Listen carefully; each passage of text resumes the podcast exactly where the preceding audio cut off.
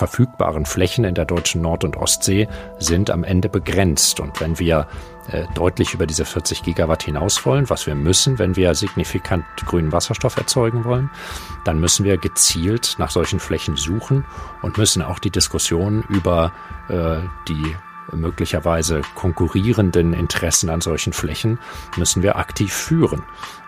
Daran wird kein Weg vorbeiführen. Das sagt Sven Utermühlen, Chief Operating Officer bei RWE Renewables.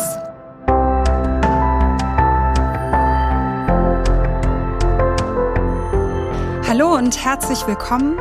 Mein Name ist Ina Broska und ich begrüße Sie zur zweiten Folge von Mehr Energie, dem Offshore-Wind-Podcast, den das Zeitstudio gemeinsam mit dem Bundesverband der Windparkbetreiber Offshore produziert. War Erdöl früher das schwarze Gold, so wird grüner Wasserstoff das unsichtbare Gold der Zukunft sein, sagen Experten. Grüner Wasserstoff wird als einer der wichtigsten Energieträger gehandelt, wenn es darum geht, die ehrgeizigen Klimaziele zu erreichen. Er hilft unter anderem der Industrie dabei, umweltschädliche Treibstoffe wie Diesel oder Erdgas zu ersetzen. Aber wo und wie wird dieser grüne Wasserstoff eigentlich schon hergestellt? Und warum eignen sich Offshore-Windparks so gut, um das grüne Gas in großen Mengen zu produzieren? Genau darüber sprechen mit uns heute zwei Experten. Wir begrüßen Sven Utermühlen, COO Offshore Wind und Mitglied des Vorstands der RWE Renewables und zu Gast ist außerdem Dr. Stefan Kaufmann, Innovationsbeauftragter grüner Wasserstoff des Bundesministeriums für Bildung und Forschung. Ja, hallo Herr Utermühlen, hallo Herr Dr. Kaufmann, schön, dass Sie heute unsere Gäste sind. Guten Morgen, Frau Broska, freut mich sehr. Guten Morgen, Frau Broska. Ja, herzlich willkommen. Herr Dr. Kaufmann, wenn man in Regierungs- und Industriekreise hineinhorcht, fällt immer wieder Ihr Name, wenn es um das Thema Wasserstoff geht. Als das Forschungsministerium im vergangenen Jahr eine nationale Wasserstoffstrategie aufsetzte, wurden Sie Innovationsbeauftragter grüner Wasserstoff. Äh, was macht man da genau und wie kam es eigentlich, dass Sie als promovierter Jurist äh, sich mit diesem Thema beschäftigt haben? Ja, letztlich geht es darum, dass die Wasserstoffstrategie auch ein Gesicht hat. Es geht ja um die Umsetzung von ganz vielen Maßnahmen entlang der gesamten Wertschöpfungskette. Es geht natürlich auch viel um regulatorische Maßnahmen. Äh, ich bin ja als äh, Bundestagsabgeordneter auch Beauftragter, sozusagen auf beiden Seiten, Legislative und Exekutive, und ähm, kümmere mich natürlich auch darum, dass die Gesetzesvorhaben entsprechend umgesetzt werden, auch die Kontakte zu den Behörden in äh, Brüssel beispielsweise. Und dann geht es natürlich darum, einfach das Thema voranzutreiben, dem Thema ein Gesicht zu geben, bei Veranstaltungen äh, aufzutreten.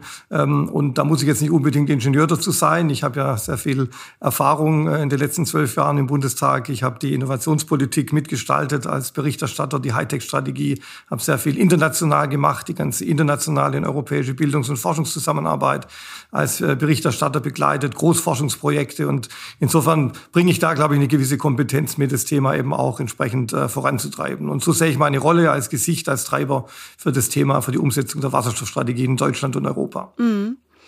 Ja, wir sprechen noch äh, später darüber, warum das Thema grüner Wasserstoff so wichtig ist.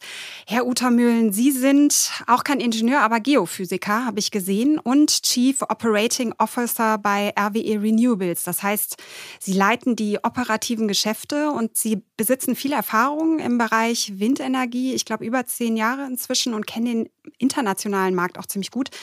Was denken Sie denn, wenn es nun plötzlich heißt, ohne große Mengen grünen Wasserstoff lassen sich die Klimaziele nicht erreichen? Ja, in der Tat ist es so, dass wir aufgrund der deutschen Wasserstoffstrategie erwarten, dass wir bis 2030 alleine ungefähr doppelt so viel Wasserstoff brauchen und dann bis 2045 nochmal deutlich mehr, um Industriesektoren zu dekarbonisieren, die ansonsten schwer zu dekarbonisieren wären. Das ist also die Stahlindustrie, die Chemieindustrie und auch Teile des äh, Schwerlasttransports. Insofern wird Wasserstoff und insbesondere mittel- und langfristig natürlich grüner Wasserstoff äh, in sehr hohen Mengen gebraucht werden. Insofern ist das auch gar kein Widerspruch zu dem Geschäft, von dem Sie zu Recht sagen, dass ich dafür verantwortlich bin, also Offshore-Wind. Denn äh, der grüne Wasserstoff kann ja nur aus grünem Strom letzten Endes erzeugt werden. Und dafür ist Offshore-Wind ideal geeignet. Mhm.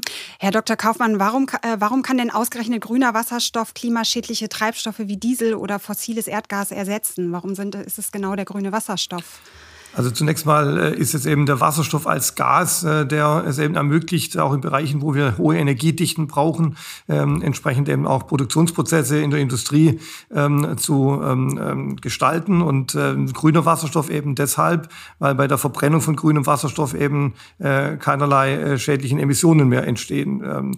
Und deshalb muss es am Ende grüner Wasserstoff sein. Es geht natürlich auch um die Erzeugung von Wasserstoff. Der bisher genutzte graue Wasserstoff ist ja auch deshalb problematisch, weil bei der Erzeugung des grauen Wasserstoffes bei einem Kilogramm Wasserstoff neun Kilogramm CO2 entstehen. Und äh, deshalb geht es ja zunächst einmal darum, den grünen Wasserstoff eben zu ersetzen.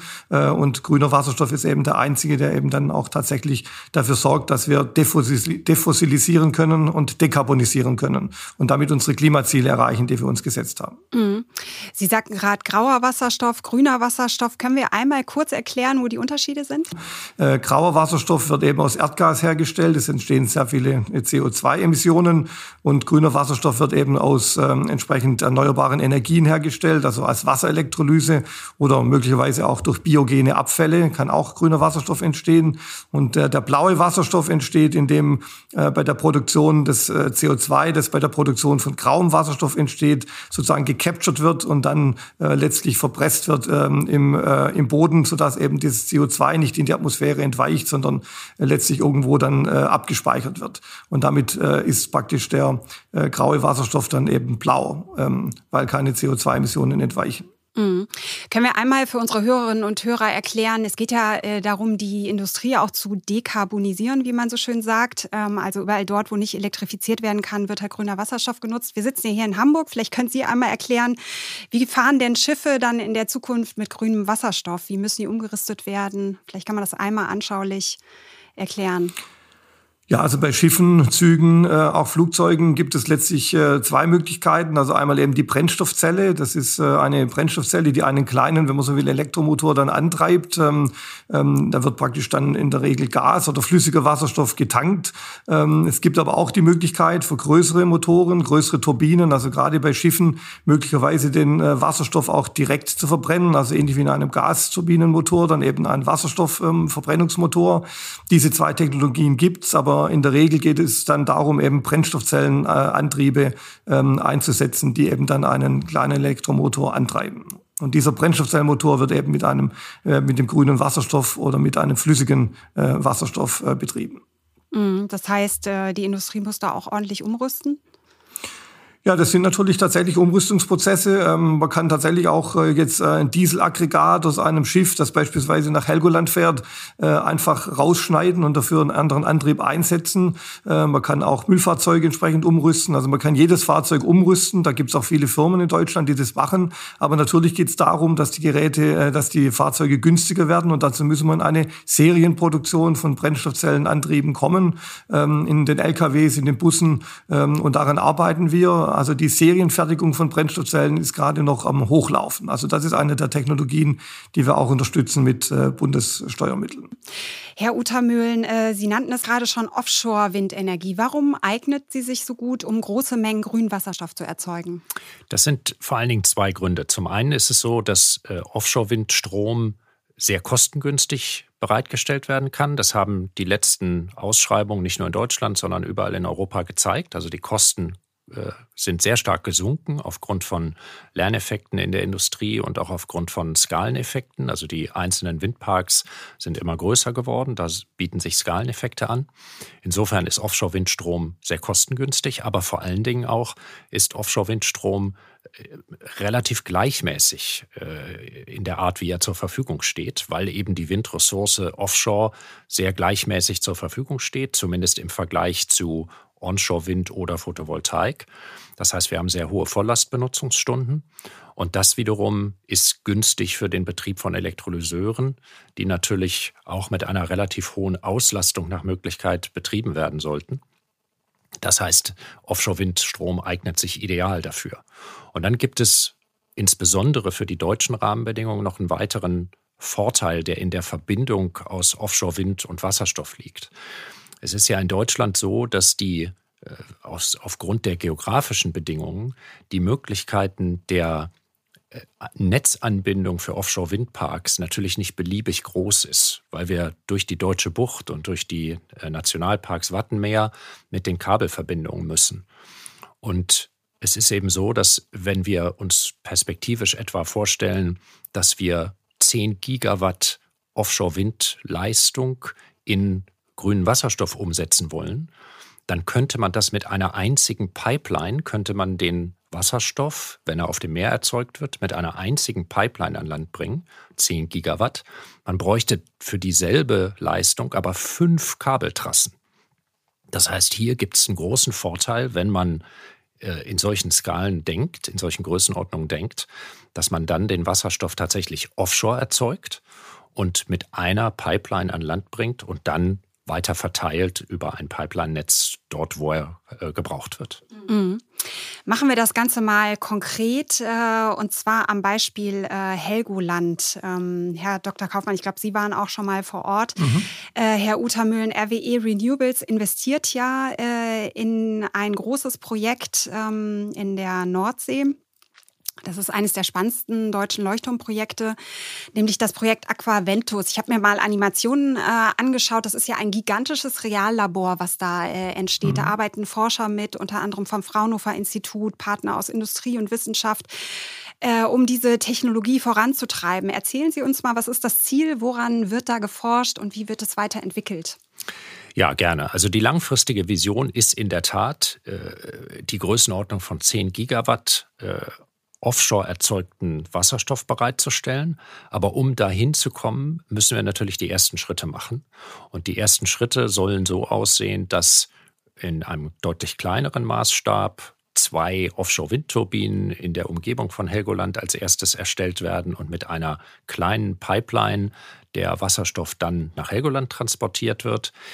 Dort soll er auch äh, benutzt und verwendet werden auf verschiedene Arten und Weisen, um gleichzeitig auch der Dekarbonisierung der, Energie, der Energieversorgung von Helgoland ähm, äh, dazu beizutragen.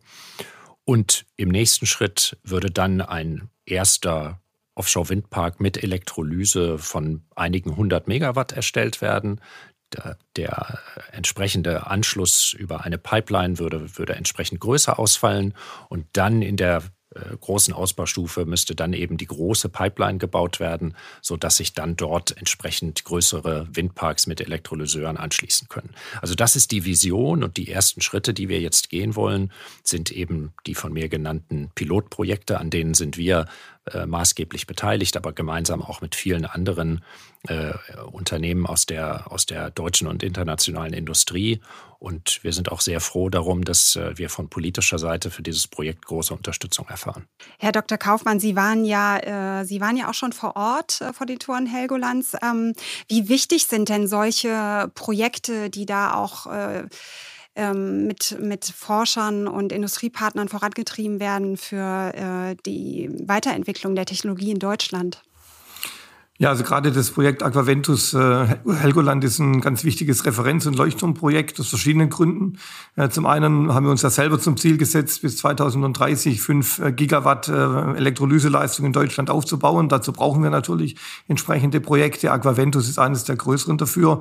Äh, dann müssen wir natürlich, um grünen Wasserstoff, Wasserstoff herzustellen, große zusätzliche Mengen an Erneuerbaren äh, bauen. Und äh, da bietet sich eben gerade äh, eben auch Offshore-Wind äh, ideal an. Wir haben natürlich auch noch die Möglichkeit, Onshore-Windparks zu bauen. Das müssen wir auch tun. Wir müssen äh, ganz erheblich zubauen bei den Erneuerbaren. Aber diese Offshore-Windprojekte haben eben die Vorteile, die Herr Udo Möhlen schon gesagt hat. Und vor allem entwickeln wir dort eben auch eine Technologie, die wir auch äh, auf der ganzen Welt verkaufen können. Denn in sehr vielen Ländern, die jetzt Wasserstoff produzieren wollen, geht es eben um die Erzeugung aus Windenergie, auch Offshore-Windenergie. Und unsere Idee, die wir ja haben und die auch jetzt mit 100 äh, Millionen vom Forschungsministerium unterstützt wird, äh, ist, dass wir den Wasserstoff direkt an der Windturbine, am Schaft der Windturbine äh, in einem Elektrolyseur produzieren oder vielleicht auch auf einer Plattform zwischen den Windmühlen. Das wird gerade noch sozusagen jetzt ähm, ähm, getestet. Aber das ist natürlich eine Technologie, wenn das dann funktioniert, die wir auch überall hin exportieren können. Und deshalb hat ja auch RWE sicherlich ein Interesse daran, hier mitzumachen und viele andere Industriepartner. Ähm, und also das ist jetzt eine Lösung, die gut ist für Deutschland, aber eben auch für die ganze Welt sozusagen interessant sein kann. Ähm, und Und insoweit äh, unterstützen wir dieses Projekt ähm, und wir werden damit natürlich auch dazu beitragen, unsere Ziele, äh, die wir uns gesetzt haben, in der nationalen Wasserstoffstrategie zu erreichen. Ja, wenn ich, wenn ich das vielleicht ganz kurz unterstützen darf, äh, was, was Herr Dr. Kaufmann gesagt hat, ist absolut richtig. Also das ist kein deutsches Thema und es ist auch kein deutscher Sonderweg, äh, wie, wie uns ja manchmal auch äh, vorgehalten wird oder wir uns manchmal selber vorhalten, sondern das ist ein sehr stark europäisches, teilweise sogar globales Thema, Wasserstoff und, und grüner Wasserstoff. Und das, wir sehen auch Initiativen, die ähnlich gelagert sind in Nachbarländern, Dänemark, Norwegen, die Niederlande denken über ähnliche Konzepte nach. Und insofern ist es völlig richtig. Es ist äh, nicht nur eine Frage, wie wir selbst den Hochlauf einer Wasserstoffwirtschaft in Deutschland voranbringen, sondern es ist sicherlich auch ein Technologiethema und damit ein, ein Industriethema für, für deutsche Technologieunternehmen und für den äh, Export später in einem internationalen Markt. Also insofern den Punkt teile ich vollkommen. Mhm.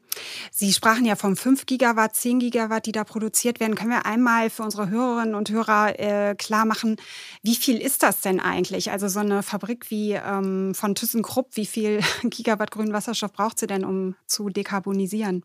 Ja, also es sind es auf jeden Fall sehr große Anlagen. Das kann man jetzt äh, schwer in, in, in, in Größe beschreiben, aber ein Stahlwerk, sage ich mal, wie ThyssenKrupp in Duisburg, ähm, die gerade 12 Millionen Tonnen Stahl produzieren und 20 Millionen Tonnen CO2 pro Jahr emittieren, äh, braucht 750.000 Tonnen grünen Wasserstoff äh, im Jahr.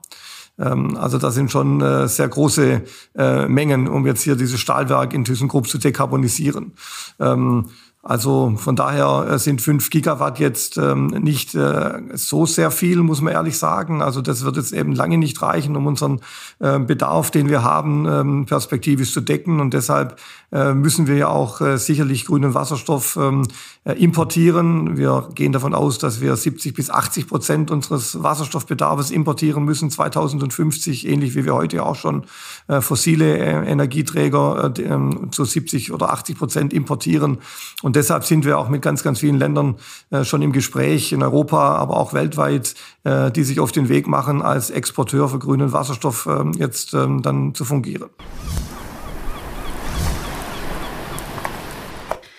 Wir hatten das auch schon in der letzten Folge. Ähm, da kam zur Sprache, dass der australische Industrielle Andrew Forrest ja Millionen in den Ausbau von grünem Wasserstoff äh, investieren will. Inwiefern ist das denn Konkurrenz und äh, wo sehen Sie sich da im Wettbewerb? Ja, die Konkurrenz äh, in dem Sinne ist für uns da gar kein Problem. Ähm, denn wie Herr Dr. Kaufmann schon zu Recht gesagt hat, wir werden äh, für Deutschland im Speziellen und möglicherweise sogar für Europa im Allgemeinen gar nicht so viel grünen Wasserstoff selber erzeugen können, äh, wie wir ihn brauchen. Zumindest mittel- und langfristig nicht. Insofern sind Importe sicherlich ein wichtiges Thema. Aber gerade deswegen ist es eben so wichtig, dass wir auch selber die Technologie verstehen, dass wir auch selber in der Lage sind, Technologie zu entwickeln beziehungsweise entsprechende Projekte umzusetzen. Denn es werden, glaube ich, auch in der Zukunft dann immer mehr paneuropäische Projekte werden. Also perspektivisch können wir uns sehr gut vorstellen, dass man beispielsweise in norwegischen Gewässern einen Offshore-Windpark errichtet, aber entweder den Strom oder Wasserstoff oder eine Kombination aus Strom und Wasserstoff dann letztlich äh, auf den europäischen Kontinent äh, exportiert von dort. Und solche Projekte, die also grenzübergreifend sind in Europa, die werden, glaube ich, eher zur Norm werden in der Zukunft. Deswegen ist es so wichtig, dass wir tatsächlich eben auch über den Tellerrand weit hinausschauen. Das ist für uns als Unternehmen RWE natürlich etwas ziemlich Normales, weil wir auch schon sehr international aktiv sind mit unseren erneuerbaren Energienaktivitäten. Insofern sind das äh, Projekte, an denen wir auch jetzt schon arbeiten, zumindest konzeptionell. Mhm. Für diesen Podcast arbeitet der BWO mit dem Energiekonzern und gleichzeitig nachhaltigsten Unternehmen der Welt Örste zusammen und wird außerdem von den Unternehmen RWE und WindMW unterstützt. Können wir noch mal einmal auf das äh, Projekt Aquaventus äh, äh, zurückkommen, weil man da so gut am Beispiel erklären kann, was da gemacht wird. Helgoland soll ja dekarbonisiert werden. Was genau geschieht denn da? Ja, das sind äh, tatsächlich äh, zwei bis drei äh, wesentliche Kernpunkte. Es geht zum einen um eine Dekarbonisierung der Wärmeversorgung. Ähm, dazu kann der Wasserstoff beitragen, teilweise über Umwandlungsprozesse, äh, wo der Wasserstoff äh, über einen flüssigen äh, Träger, ein Trägeröl, LOHC nennt sich das, ähm, zunächst zwischengespeichert wird. Ähm, dabei entsteht Wärme und das kann dann zur Wärmeversorgung beitragen auf Helgoland. Äh, zum Zweiten geht es natürlich darum, die Hafeninfrastruktur und in der Tat auch teilweise die, ähm, die, die kleinen Schifffahrt äh, auf Helgoland und um Helgoland herum zu dekarbonisieren, ähm, so wie Herr Dr. Kaufmann das vorhin schon angesprochen hat. Also das sind so die wesentlichen Bausteine, also Hafeninfrastruktur, Schifffahrt und Wärmeversorgung, äh, zu denen der Wasserstoff dann beiträgt, zu dekarbonisieren. Geplant ist im Projekt Aquaventus ja auch ein innovativer Wasserstoffspeicher. Was hat es denn damit auf sich? Also das ist in der Tat dieses Trägeröl, dieses äh, LOHC, ähm, bei dem äh, der, der Wasserstoff äh, gespeichert wird und kann dann eben später auch wieder ausgespeichert werden. Und im Moment ist es dort eben so, dass der, der Energiebedarf im Wesentlichen noch aus Dieselgeneratoren gedeckt wird. Und das könnte man dann weitgehend ablösen. Mhm. Ja, vielleicht muss man einfach ergänzen zum Verständnis. Ähm, ähm, wir haben eben keine Möglichkeit, jetzt äh, den Wasserstoff äh, gasförmig über eine Pipeline von Helgoland ans Festland zu bringen, ähm, durch das Wattenmeer. Und deshalb müssen wir ihn letztlich verschiffen. Und äh, um den Wasserstoff zu verschiffen, müssen wir ihn in, eben umwandeln in Ammoniak oder in Methanol oder eben, wie es in Helgoland geplant ist, in dieses Trägeröl LOHC. Das ist im Übrigen eine deutsche Technologie. Äh, und dann kann man den Wasserstoff, und das ist ja einer der Vorteile, warum er auch Gamechanger ist in dieser Energiewende, dann kann man den grünen Wasserstoff eben transportieren über das Wattenmeer, aber eben auch äh, aus Australien oder Chile oder Afrika oder sonst woher. Das ist letztlich der, ähm, äh, der, der, der Punkt, warum der grüne Wasserstoff eben auch ähm, der entscheidende Faktor ist, um unsere Klimaziele auch zu erreichen. Mhm. Apropos äh, ähm, Lieferkette, es, es, soll ja über eine dezentrale Lieferkette in der Zukunft, also ich glaube in 10, 20 oder 30 Jahren dann auch an äh, internationale Unternehmen geliefert werden. Werden da schon Pipelines gebaut oder wie muss man sich das vorstellen? Also äh, sicherlich große Pipeline-Bauprojekte gibt es im Moment noch nicht und äh, es ist auch äh, eher die Überlegung, äh, wie man bestehende Pipeline-Netze nutzen kann, äh, weil ja sicherlich der Bedarf an, an klassischem Erdgas dann eher zurückgehen soll. Ähm, denn das ist trotz, obwohl es natürlich CO2-freundlicher ist als beispielsweise Kohle, ist es natürlich trotzdem nicht CO2-neutral, das Erdgas. Insofern würde es eher darum gehen, bestehende Pipeline-Netzwerke zu nutzen. Aber wahrscheinlich werden die auf mittlere und lange Sicht nicht ausreichen. Also es wird sicherlich auch noch einen weiteren Ausbau an Pipeline-Netzwerken brauchen.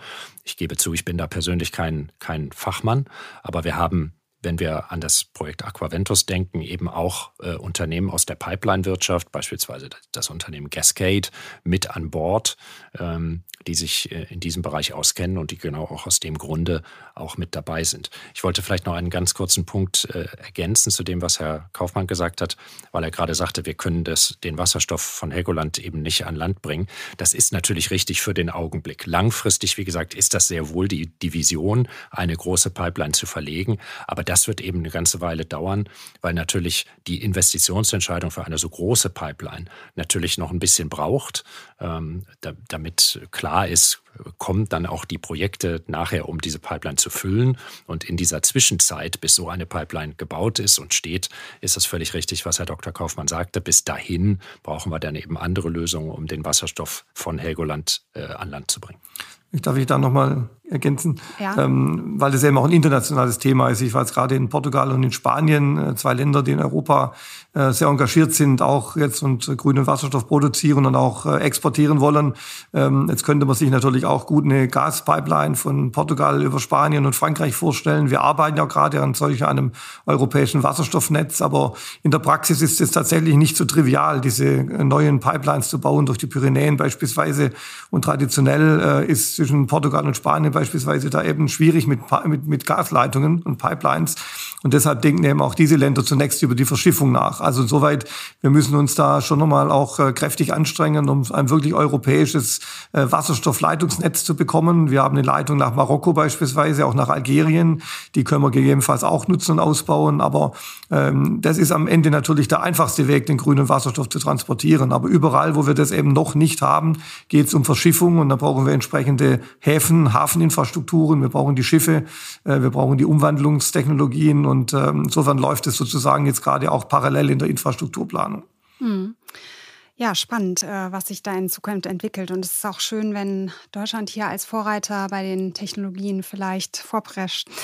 Äh, solche Projekte wie Aquaventus, Herr Dr. Kaufmann, zeigen ja auch, wie forschungs- und kostenintensiv die Technologie ist. Wie schaffen wir es denn, äh, dass grüner Wasserstoff für die Industrie auch bezahlbar wird?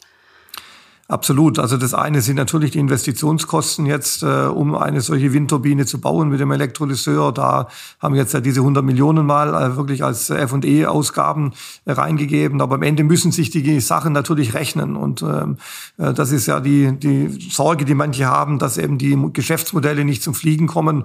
Und deshalb geht es am Ende jetzt nicht nur um die CAPEX-Förderung, also die Investitionskosten, sondern eben auch um eine ähm, Förderung dann im Betrieb, äh, um eben die höheren Kosten, die äh, der, der Einsatz von grünem Wasserstoff sicherlich in den ersten Jahren oder in den nächsten Jahren dann bringen wird, äh, sozusagen zu kompensieren. Da gibt es verschiedene Instrumente. Wir ähm, reden über äh, Contracts for Difference, also sozusagen über Preisausgleichsmechanismen, wo dann auch letztlich mit äh, staatlicher Unterstützung, also Steuergeldern, ähm, eben die Stahlindustrie beispielsweise unterstützt wird, äh, damit eben dann der Preis für das Endprodukt äh, sozusagen niedriger ist. Äh, also wäre, wenn man jetzt den grünen Wasserstoff tatsächlich äh, ganz reinrechnet in die, in die Produktkosten.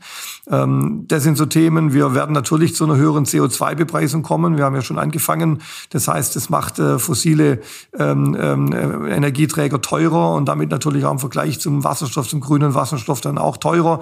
Ähm, das heißt, da rechnet sich dann eben auch dann der Einsatz von grünem Wasserstoff perspektivisch. Aber natürlich, wir werden über die nächsten, sage ich mal, fünf bis zehn Jahre hier ähm, äh, auch diese OPEX-Förderung ähm, machen müssen und äh, darüber wird es natürlich auch im neuen Koalitionsvertrag gehen nach der Bundestagswahl, welche Instrumente wir einsetzen, auch wie viel Geld wir hier in die Hand nehmen müssen. Wir machen das auch global. Es gibt diesen Ansatz Age to Global, wo wir letztlich global ähm, grüne Wasserstoffmengen ausschreiben und dann die Preisdifferenz zwischen dem äh, Angebots- und dem Nachfragepreis sozusagen dann auch mit Hilfe einer Stiftung ausgleichen. Also all das sind letztlich Möglichkeiten und Formen, um die OPEX-Kosten hier ähm, zu unterstützen, also OPEX-Förderung zu machen und damit eben in den nächsten fünf bis zehn Jahren äh, eben den, auch den Hochlauf zu unterstützen. Also das wird jetzt wohl nicht ohne äh, staatliche Unterstützung gehen. Auf der anderen Seite gibt es eben Länder, Sie haben Australien angesprochen, aber auch Kanada, Saudi-Arabien, die wirklich auch in den nächsten fünf bis zehn Jahren signifikante Mengen liefern wollen. Äh, ob das sich dann alles realisiert, müssen wir sehen. Aber ähm, da geht es tatsächlich um äh, Preise von äh, zwei australischen Dollar pro Kilogramm. Äh, das wäre natürlich schon nahe an dem Preis, den wir gerade für den grauen Wasserstoff in Deutschland äh, haben. Also das sind, wären schon sicherlich konkurrenzfähige Preise auch für grünen Wasserstoff, wenn es sich eben dann tatsächlich so realisiert, wie es die ähm, diese auch äh, Investoren jetzt ankündigen. Äh, ich zitiere Sie einmal, Sie möchten ja, dass Deutschland Weltmarktführer bei grünem Wasserstoff wird. Äh, wie sieht denn da Ihr Plan aus? Was ist denn in den nächsten Jahren der wichtigste Schritt oder was sind die wichtigsten drei Schritte? Also Weltmarktführer heißt jetzt bei den Technologien. Wir haben ja in Deutschland äh, fünf große Elektrolyseurbauer mit einem Weltmarktanteil von rund 18 Prozent. Und es geht eigentlich darum, dass wir in diesem Bereich äh, Elektrolyse, aber auch bei solchen Dingen wie Wasserstoffproduktion, äh, ähm, Offshore-Wasserstoffproduktion, dann eben Technologien entwickeln, die wir dann eben in alle Welt verkaufen, in die Länder eben, wo wir auch Wasserstoff her ähm, importieren wollen. Ähm, und äh, das unterstützen wir ja auch mit diesen sieben Milliarden aus, den, aus dem Konjunkturpaket, zwei Milliarden für internationale Projekte.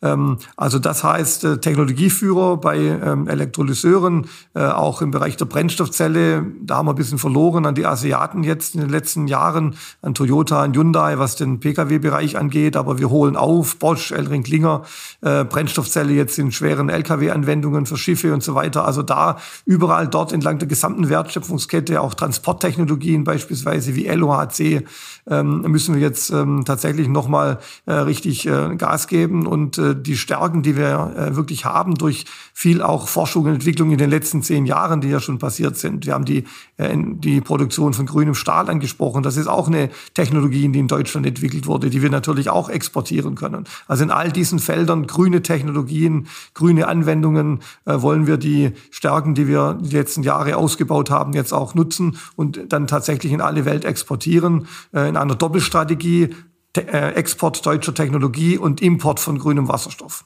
um es mal auf, äh, kurz auf eine Formel zu bringen.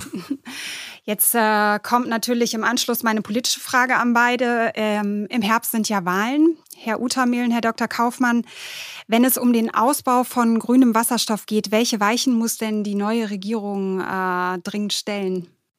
Ja, gerne. Ich fange, fange damit gerne mal an. Ich glaube, es ist so ein, so ein Dreiklang. Also zum einen äh, muss es ein abgestimmtes Förderkonzept geben für äh, grünen Wasserstoff. Instrumente sind teilweise schon genannt worden, also diese Carbon äh, Contracts for Difference, sicherlich auch eine CAPEX-Förderung für Innovationsprojekte, also diese, diese IPSEI Projekte also, äh, und, und Fördermittel, so wie Herr Dr. Kaufmann sich schon angesprochen hat.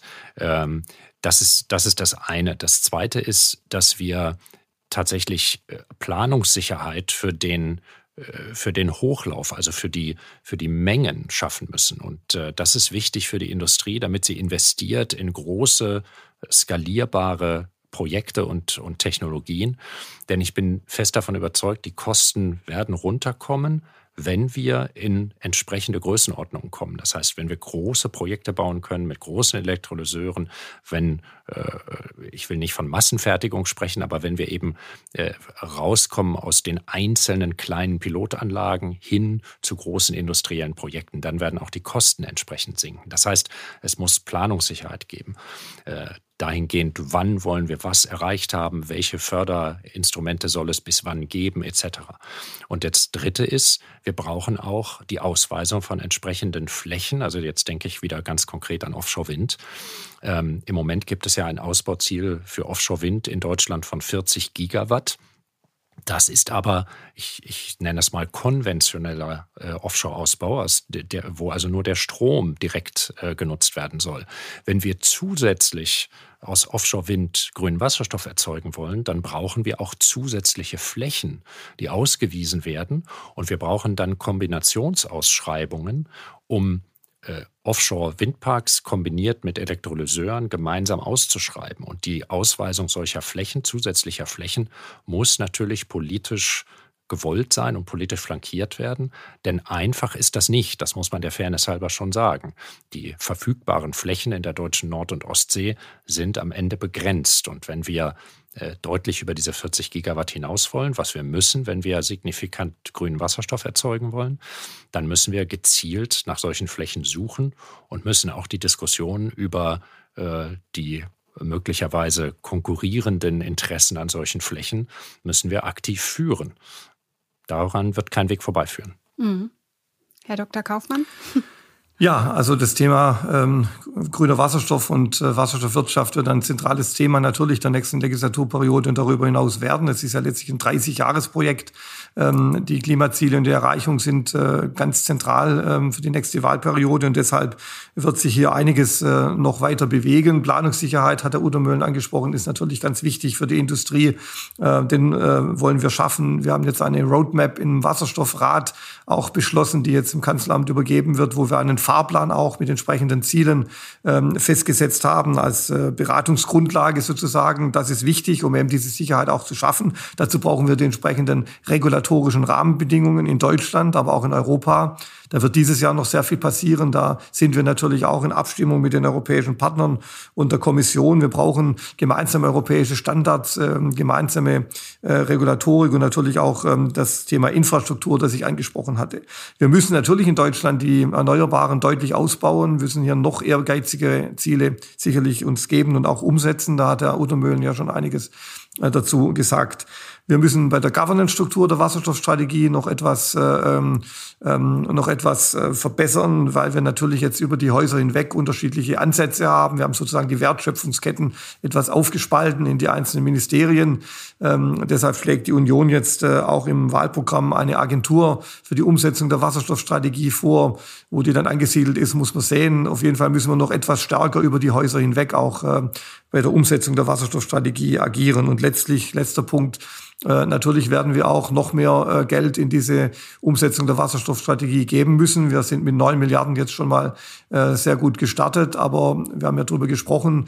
Allein die Stahlindustrie hat eine hat Kosten für die Capex-Kosten für die Umrüstung der 20 Stahlöfen, Hochöfen in Deutschland von rund 20 bis 30 Milliarden ähm, und andere Bereiche natürlich auch. Also wir werden hier über die nächsten Jahre natürlich jetzt nicht in der nächsten Wahlperiode, sondern auch darüber hinaus natürlich noch mal mehr Geld auch in die Hand nehmen müssen äh, damit wir eben auch die Geschwindigkeit bekommen, äh, die wir brauchen, um unsere Klimaziele zu erreichen. Und da wird eben grüner Wasserstoff eine ganz zentrale Rolle spielen. Und im Übrigen geht es nur miteinander und deshalb ist es sehr gut, dass die Industrie sich hier sehr stark committed hat, sehr viele Unternehmen äh, entlang der gesamten Wertschöpfungskette. Und ähm, deshalb bin ich froh, dass Unternehmen wie AWE und viele andere jetzt auch wirklich mitmachen äh, und jetzt auch nicht nur darauf warten, dass Fördergelder kommen, sondern auch ein bisschen ins eigene Risiko gehen, wohl wissend, dass es kein Hype bleibt dieses Mal, sondern dass es gar nicht anders geht, ähm, als äh, über grünen Wasserstoff unsere Klimaziele deutschlandweit und global zu erreichen.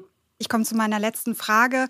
Sie arbeiten ja beide in einem Bereich, ähm, der wesentlich ist für die Energiewende. Ähm, meine abschließende Frage wäre, wie leben Sie denn privat? Was ist denn Ihre Vision, äh, Herr Dr. Kaufmann? Wie ähm, wie äh, besorgen Sie sich Strom in 10 oder 20 Jahren für Ihr Haus oder Ihre Wohnung ja, ich hoffe, oder Ihr Auto? Ich hoffe natürlich, dass der Strom dann auch möglichst äh, grün ist, der aus der Steckdose kommt. Ähm, und ähm, ja, beim Auto ist es gar nicht so einfach. Ich hatte jetzt eigentlich die Hoffnung, dass ich einen der FCL Daimler bekomme, äh, nachdem der Leasingvertrag für meinen Dieselmotor jetzt ausgelaufen ist. Äh, es ist mir leider nicht gelungen, weil Daimler leider im Bereich der Pkw-Mobilität die Brennstoffzelle aufgegeben hat, äh, wie alle anderen Autohersteller in Deutschland auch, ausgenommen BMW. Ähm, und ähm, ja, das ist ein, ein Thema. Ich würde mir schon gerne auch dann privat äh, ein Brennstoffzellenfahrzeug zulegen, ähm, möchte aber keinen Hyundai kaufen als Stuttgarter äh, Wahlkreisabgeordneter. Ähm, das ist so ein ganz konkretes aktuelles Problem, das mich beschäftigt. ähm, insofern wird es jetzt erstmal ein Plug-in, aber tatsächlich ähm, kann ich mir natürlich vorstellen, in 20 Jahren auch ein Brennstoffzellenfahrzeug zu fahren und ansonsten eben durch meine Arbeit äh, wirklich dazu beizutragen, dass unsere ähm, Gesellschaft weiter dekarbonisiert und wir unsere Klimaziele erreichen können. Äh, ja, tatsächlich Plug-in-Hybrid ist auch bei mir das äh, Fahrzeug der Wahl schon seit einigen Jahren und ich freue mich sehr, dass die Fahrzeuge jetzt auch immer besser werden. Also dieses Verhältnis aus, äh, wie viel können die eigentlich äh, mit Batterieleistung fahren und wann muss man überhaupt noch Kraftstoff tanken, das wird immer besser. Also wenn ich hier in der Stadt in Hamburg unterwegs bin, dann fahre ich praktisch vollkommen elektrisch. Ähm, das, ist, das ist gut, aber das ist sicherlich nur ein Anfang. Das ist uns, glaube ich, allen klar. Ähm, ansonsten privat zu Hause natürlich klar, es geht um die Frage, wie sieht eigentlich unser Strommix aus als Gesellschaft und daran müssen wir, müssen wir alle arbeiten. Und ansonsten kann ich Ihnen nur sagen, ich habe zwei zwölfjährige Söhne, Zwillinge und äh, das ist so, wie es immer schon war. Da müssen Sie jeden Abend sagen, warum habt ihr das Licht noch brennen in euren Kinderzimmern und äh, warum, warum müssen wir den Strom noch verbrauchen? Also da äh, fürchte ich, ähm, hat sich natürlich in Wahrheit sozusagen an unserem menschlichen Verhalten noch nicht so viel verändert. Hier müssen wir, glaube ich, alle noch weiter dran arbeiten. Aber es sind nichtsdestotrotz, glaube ich, darf man die großen Themen nicht, äh, nicht aus dem Auge verlieren. Und wenn ich mir die Bemerkung noch erlauben darf, das gehört zu den wirklich großen Freuden, die ich an meinem Beruf habe, dass äh, nicht nur ich persönlich an einem Bereich mitarbeite, äh, wo es nicht nur darum geht, dass ich meinen Lebensunterhalt damit verdiene, sondern dass wir tatsächlich auch etwas Gutes tun für kommende Generationen. Und die große Freude ist die Motivation unserer Mitarbeiterinnen und Mitarbeiter zu sehen, die alle mit einer unglaublichen intrinsischen Motivation bei der Sache sind. Auch für die ist das alles viel, viel mehr als nur ein Job, sondern die machen das mit echter, tiefer Überzeugung. Und das ist ein unglaubliche, unglaubliches äh, Vergnügen, äh, so arbeiten zu können. Das wird ja auch immer wichtiger in Zukunft für Mitarbeitende, ne? dass man Absolut. quasi hinter dem Produkt steht. Absolut. Sehr schönes Schlusswort. Ich bedanke mich für das Gespräch. Das hat großen Spaß gemacht. Man hätte endlos weiter äh, sprechen können, glaube ich. Ähm, vielen Dank für Ihre Zeit. Sehr gerne. Vielen Dank, Frau Broska. Vielen Dank, Herr Kaufmann. Dankeschön, Herr Untermüller, Frau Broska. Alles Gute. Ja, und wenn Sie nun neugierig geworden sind auf das Thema Offshore-Energie, dann freuen Sie sich jetzt schon auf die nächste Folge. Da sprechen wir mit Experten aus Politik und Wirtschaft einmal ausführlich über das Thema Finanzierung von Offshore-Strom. Mein Name ist Ina Broska und ich bedanke mich recht herzlich fürs Zuhören und sage Tschüss, bis zum nächsten Mal.